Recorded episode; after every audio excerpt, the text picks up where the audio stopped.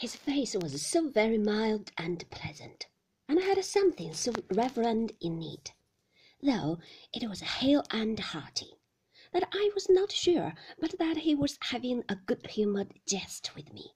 So I laughed, and he laughed, and we parted the best of friends possible.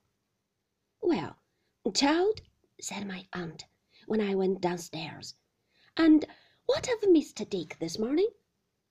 I informed her that he sent his compliments and was getting on very well indeed. What do you think of him? said my aunt. I had some shadowy idea of endeavouring to evade the question by replying that I thought him a very nice gentleman, but my aunt was not to be so put off, for she laid her work down in her lap and said, folding her hands upon it, Come, your sister Betsy Trotwood would have told me what she thought of anyone, directly. Be as like your sister as you can, and speak out.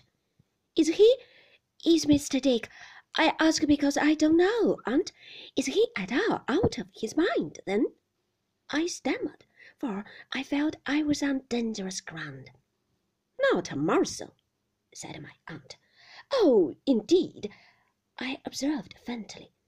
If there is anything in the world, said my aunt, with great decision and force of manner, that Mr. Dick is not, it's that. I had nothing better to offer than another timid "Oh, indeed!"